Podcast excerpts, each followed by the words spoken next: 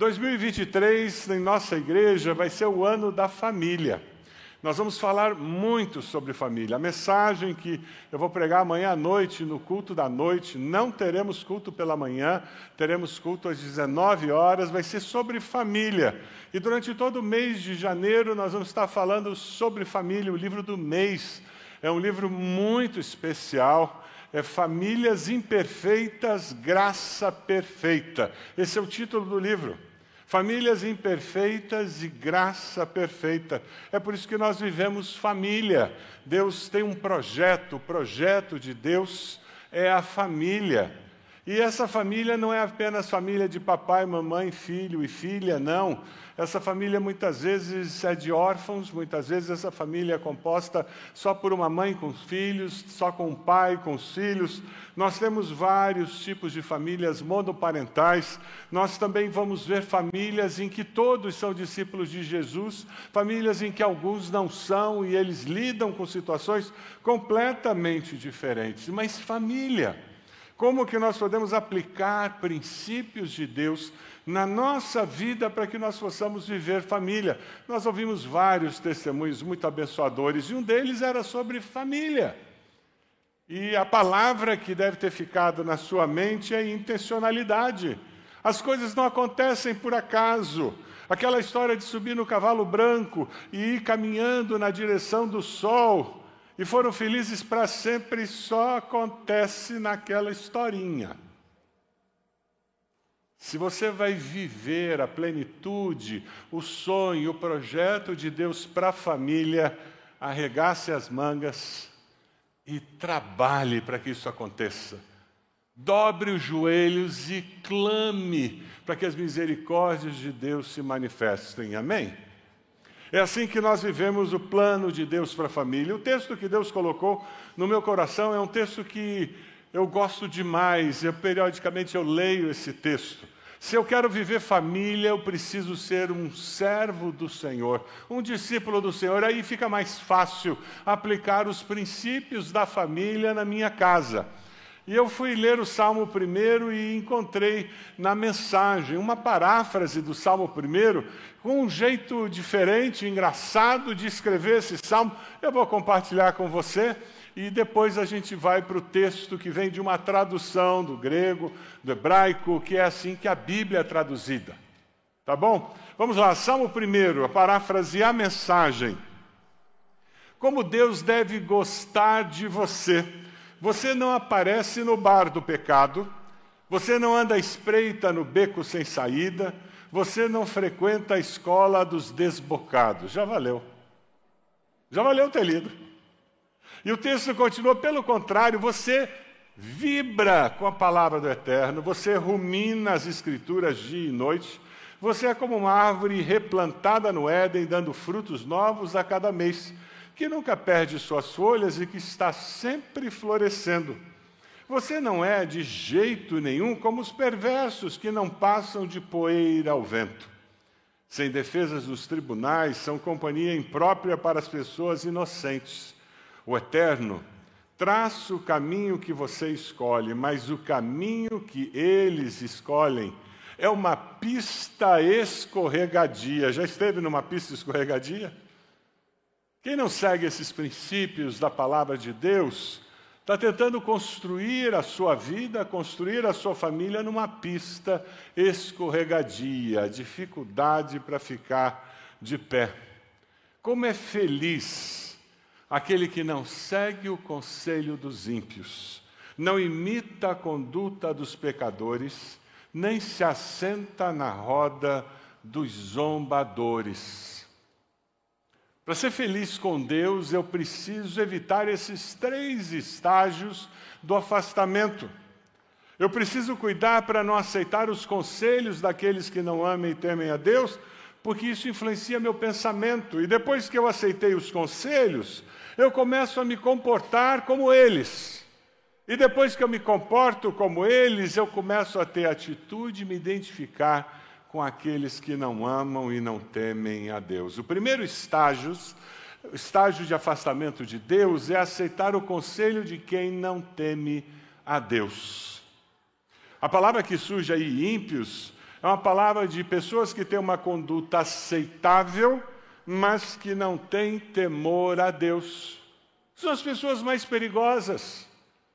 Você não teria dificuldade, não seria influenciado por um bandido, por um traficante. Seria muito difícil essa pessoa conseguir influenciá-lo, mas se essa pessoa tem uma certa justiça própria, tem certos valores cristãos que nós abraçamos, fica muito fácil nós darmos ouvidos a essa pessoa que, por não temer a Deus, tem pensamentos que abatem a fé, que negam o poder de Deus. Pessoas que não amam a Deus, não têm compromisso de vida com Deus, por melhor que elas sejam, você precisa ter cuidado e se afastar delas. O segundo estágio é seguir o exemplo de quem não ama a Deus, imitar a conduta dos pecadores. Quando você começa a ver pessoas que têm que tem simplesmente influenciado você, tem feito você questionar algumas coisas da sua fé, e de repente o pensamento dessas pessoas, você começa a admirar o procedimento delas. Aí a turma da igreja é sem graça, mas aqueles colegas da faculdade, gente fina ah, participar do culto é sem graça, mas olha, aí para aquele churrasco é maravilhoso. E nós começamos a comparar o povo de Deus com esse povo, e quando nós vemos, nós estamos imitando a conduta dessas pessoas que não querem buscar a Deus. Cuidado. Esse é o segundo estágio de que a sua fé está enfraquecendo e que você está esfriando na fé. O terceiro estágio que o salmista fala no primeiro versículo é você assumir a atitude de escarnecedor. O coração do escarnecedor perde a vida, torna-se como pedra.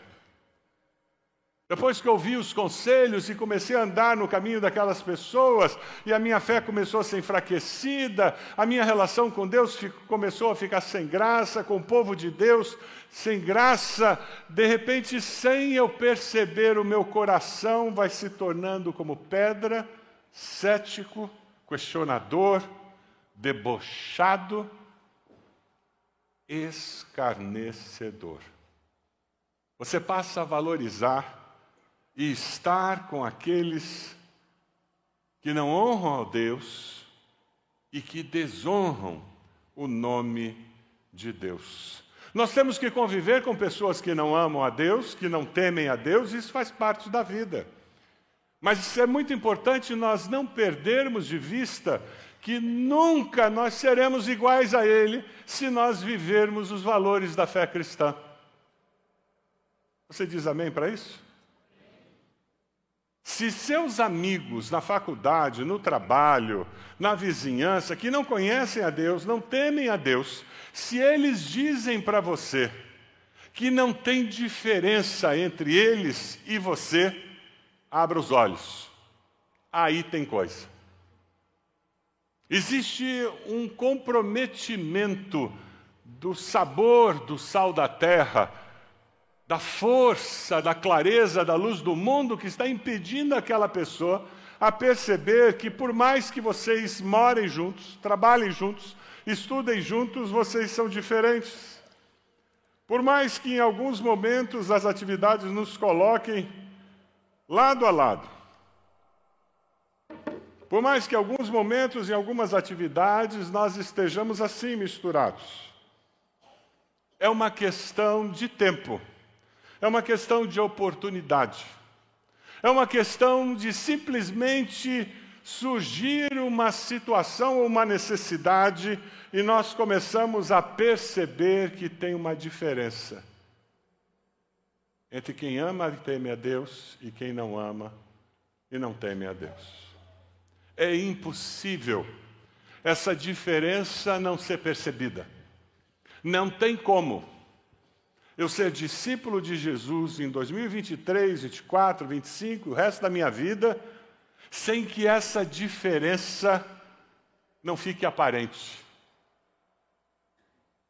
O meu desafio, o seu desafio, nesse ano que se inicia, é que as pessoas percebam que, embora nós trabalhemos juntos, embora moremos no mesmo prédio, embora nós possamos ser amigos, que têm muitas coisas em comum, mas eles têm que perceber que nas coisas fundamentais da vida nós discordamos e somos diferentes.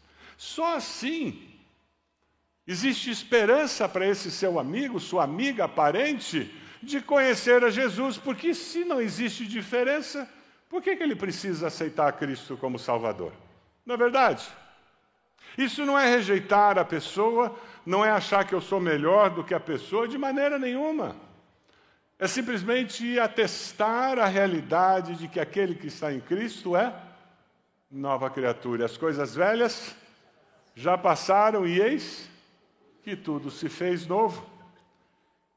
É interessante que dessas três observações negativas, o salmista no Salmo 1 vai para observações positivas agora. No versículo 2 do Salmo, nós vemos que Pessoas que vivem essa nova vida com Deus têm uma vida cheia de frutos.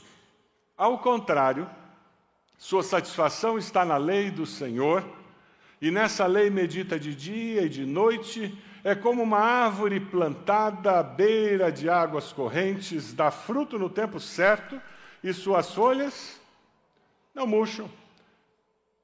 Tudo o que ele faz, tudo o que ela faz, prospera. Por quê? Porque as raízes estão no lugar certo, no lugar onde elas são sustentadas pela água. Elas estão ali e produzem o que? Frutos na vida dessa árvore. A vida cristã é marcada pelo prazer em ler e meditar na palavra de Deus. Ah, pastor, eu não gosto de ler. Bem-vindo. Boa parte da população não aprendeu a ler e não aprendeu a ter prazer na leitura.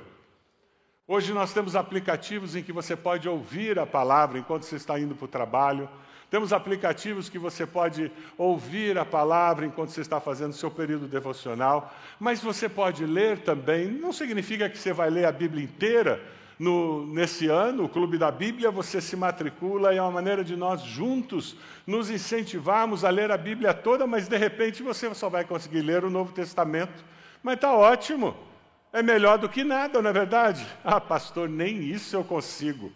Eu não vou conseguir ler três capítulos por, por dia, então tá bom, não tem problema. Que tal ler os quatro evangelhos num ano? A, tarefa é do tamanho apropriado? Quatro evangelhos, você tem que ler um evangelho a cada trimestre. No final do ano, você lê os quatro evangelhos. Você leu as quatro histórias de Jesus que se somam, se complementam. Mas eu preciso de alguma forma decidir. Eu vou ter prazer nessa palavra e ela será a minha satisfação. Sabe por quê? Um comentarista disse: o ser humano ele pode ser capaz de meditar e não agir, mas ninguém deveria agir sem antes meditar. Eu vou deixar esse slide para você ler de novo agora. Lê de novo e deixa esse conceito penetrar na sua mente. Eu preciso ler a palavra, meditar nela, o que significa isso, para que, que serve. Se você faz guerreiros, você está acostumado a fazer isso, porque as devocionais daquele discipulado guerreiros desafiam você a ser regular nesse meditar, nesse refletir na palavra de Deus. Se você fez sementes em nossa igreja, você também foi desafiado a fazer devocionais e a refletir, a ruminar, a pensar, a meditar no significado daquilo e como aquilo pode ser aplicado à minha vida. Versículo 3 diz que essa pessoa que medita, que tem prazer na palavra de Deus, é como árvore plantada à beira de águas correntes. Dá fruto no tempo certo e as suas folhas não murcham. Tudo que ela faz, prospera. Há muitos anos, eu tenho o hábito de pedir a Deus um texto que me acompanhe durante aquele ano. E ao longo da minha história, Deus tem me dado vários textos. Eu não sei se você tem esse costume, mas se você não tem, comece a fazer isso e diga a Deus qual é o versículo para esse ano.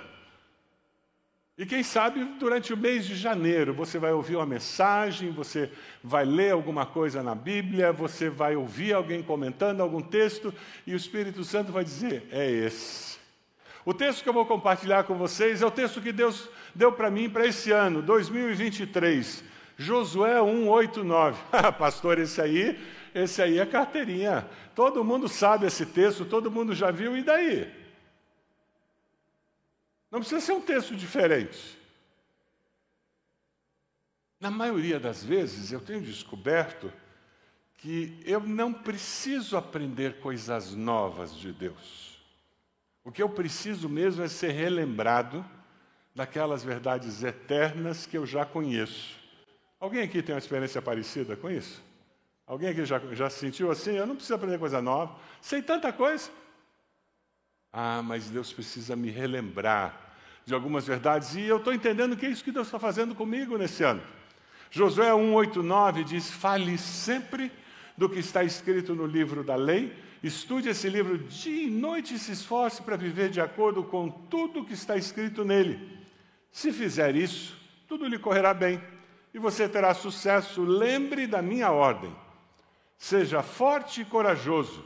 Não fique desanimado, nem tenha medo, porque eu, Eterno, o seu Deus, estarei com você em qualquer lugar para onde você for. Ao longo desse ano, muitas vezes, eu vou sentar, eu vou ler esse texto em outras traduções, eu vou pegar um comentarista, eu vou tentar ouvir o sermão que alguém pregou nesse texto. Por quê? Porque esse é o texto que Deus disse durante esse ano.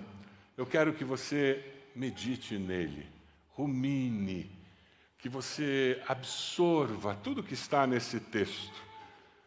Assim como você está sendo desafiado a fazer os seus alvos no próximo ano, para que você tenha direção, eu queria desafiar você a buscar de Deus um texto e quem sabe você vai colocar aqui nessa folhinha também.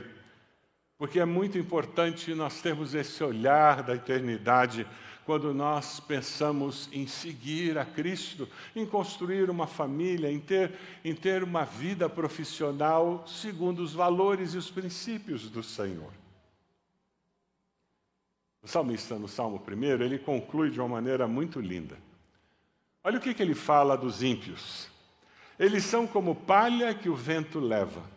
No dia do juízo, eles serão condenados e ficarão separados dos que obedecem a Deus. Existe sim céu e inferno. A Bíblia diz assim. Deus não criou o inferno para o ser humano. Deus criou o inferno para Satanás e os seus demônios. Deus criou o céu para os seres humanos. Mas como Ele nos deu livre-arbítrio, Deus nos deu o caminho para nós escolhermos ir para o céu. Você quer ir para o céu depois da morte? Levanta a mão. Quem quer ir para o céu, levanta a mão. Fantástico. Só tem um caminho. Quem é o caminho? Jesus. Ele é a verdade, a vida, ninguém vem ao Pai senão por mim. Deus criou o céu para todos os seres humanos, mas só vão parar lá no céu quem escolher esse caminho. Quem não escolher esse caminho tem direito, tem livre-arbítrio. Se só tem dois lugares depois e eu não vou para esse, para onde eu vou?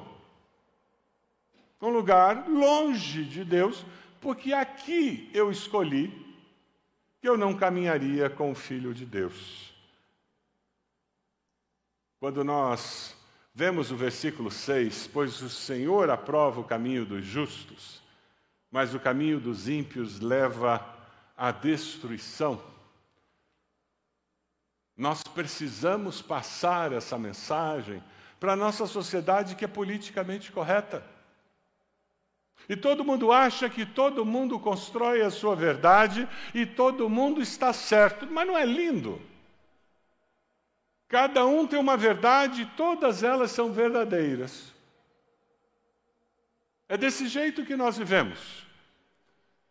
Se eu não, não passo claramente uma imagem para aqueles que estão próximos de mim, que apesar de nós estarmos no mesmo bairro, no mesmo prédio, na mesma família, apesar de nós trabalharmos juntos, estudarmos juntos, apesar de termos muita coisa em comum, nós somos fundamentalmente, na essência, diferentes, porque Cristo Jesus fez a diferença. Amém?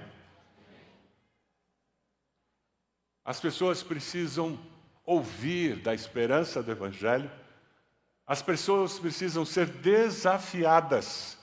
Que 2023 seja um ano em que você tenha oportunidades para compartilhar e desafiar pessoas a dizer: Eu preciso desse seu Jesus. Eu preciso ter essa fé que você tem. Eu preciso confiar em Deus do jeito que você confia. Quanto tempo você gasta diariamente meditando na palavra de Deus, em comunhão com o Deus da palavra? Essa é a essência do desafio dessa noite. Compromisso novo para um ano novo. Você está em um desses estágios de afastamento e quem sabe você veio porque seus pais obrigaram você a vir? Você, por acaso, está dando ouvidos a pessoas que não amam e não temem a Deus? Quem sabe você já anda no caminho deles? Quem sabe seus pais não sabem? Quem sabe seu esposo, sua esposa não sabem? Quem sabe os irmãos da, do seu pequeno grupo não sabem, mas você sabe que você tem andado, tem abraçado condutas que não combinam com o discípulo de Jesus. Ou quem sabe, você está me ouvindo agora e seu coração já está duro como pedra. E com uma cara de deboche, você olha para mim dizendo: Você não sabe nada. Tem muito mais na vida para aproveitar. Aqui é perder tempo. Esse negócio de Jesus é perder tempo. Já ouviu gente falar isso? Eu já vi muitos falarem que pensavam assim antes de se arrepender dos seus pecados e confessar Jesus como Senhor e Salvador. Que Deus nos liberte desses degraus do afastamento de Deus e que nós possamos trabalhar preventivamente buscando o Senhor da palavra e gastando tempo com a palavra do Senhor. Um ano novo, de vida nova, buscando intimidade com Deus. É isso que você deseja? Quem sabe sua decisão hoje tem que ser interromper os estágios de afastamento de Deus.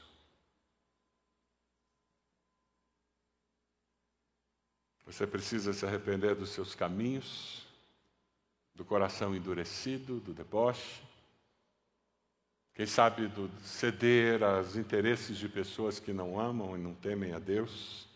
Ano novo, vida nova, buscando intimidade com Deus, fazendo isso para dar frutos dignos de um discípulo de Jesus. Quem sabe essa sua decisão também nessa noite? Você vai decidir servir ao Senhor em 2023 de uma forma diferente, para dar frutos quem sabe a decisão que você precisa fazer é confessar Jesus como Senhor e Salvador pessoal. Que você precisa fazer é fazer uma oração muito simples, dizendo: Senhor, eu me arrependo dos meus pecados. Eu te peço perdão. Eu quero construir uma vida, eu quero construir uma família cheia de amor ao Senhor, de temor ao Senhor. Você pode abaixar sua cabeça? Faça uma oração muito simples. Onde você está dizendo, Senhor meu Deus, eu me arrependo dos meus pecados e confesso Jesus como meu Senhor e Salvador. Toma minha vida em tuas mãos e faça algo novo, Senhor. Você fez essa oração? Enquanto todos estão orando, levante a sua mão bem alto. Eu gostaria de orar por você. Lá atrás já vi. Aqui essa senhora, já vi esse menino. Ali já vi. Mais alguém? Levante sua mão bem alto. Graças a Deus, pode abaixar. Graças a Deus. Mais alguém? Lá no fundo já vi. Pode abaixar. Graças a Deus. Mais alguém? Levante sua mão. Aqui no centro, alguém tomando essa decisão hoje? Aqui do lado, mais alguém? Deus amado, abençoa cada um desses que levantaram suas mãos dizendo: Eu entrego a minha vida a Jesus a partir de hoje. Eu quero viver uma vida nova, uma vida com o Senhor. Abençoa-os, ó Pai, que o teu Santo Espírito, que vem selar essa decisão, esteja ajudando-os a crescer na fé. Que nós, como igreja, como comunidade, como família de Deus para eles, possamos ser bênção na vida de cada um deles. Eu queria convidar você agora, que está orando, a se colocar de joelhos onde você está, se você pode. Nós já estamos próximos de entrar em 2023. Falta pouco. Eu queria desafiar, convidar você a de joelhos dizer: Deus, quais são meus sonhos, meus anseios para esse novo ano? Dobre seus joelhos e diga Deus: Eu coloco a minha vida no teu altar. Cumpre teu propósito em mim, Senhor. Eu pertenço ao Senhor e ao Senhor apenas.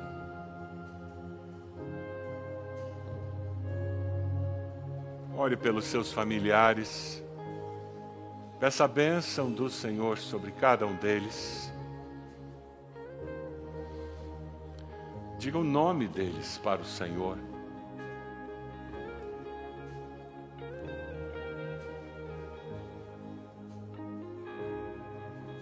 Ore pela sua igreja, peça a bênção do Senhor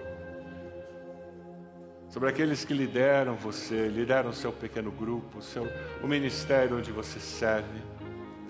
Ore pelos pastores da sua igreja, ministros, que eles possam liderar nesse novo ano na dependência do Santo Espírito do Senhor. Ó oh, Deus amado,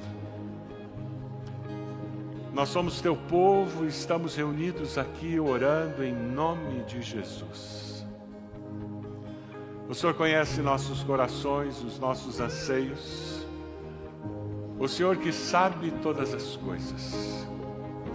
Conhece tudo o que vai acontecer no ano que se inicia e tem a tua graça e a tua misericórdia preparada para ser revelado a cada momento das nossas vidas. Toma, Senhor, nossas vidas em tuas mãos. Nós nos consagramos ao Senhor. Essa é a nossa oração, Senhor.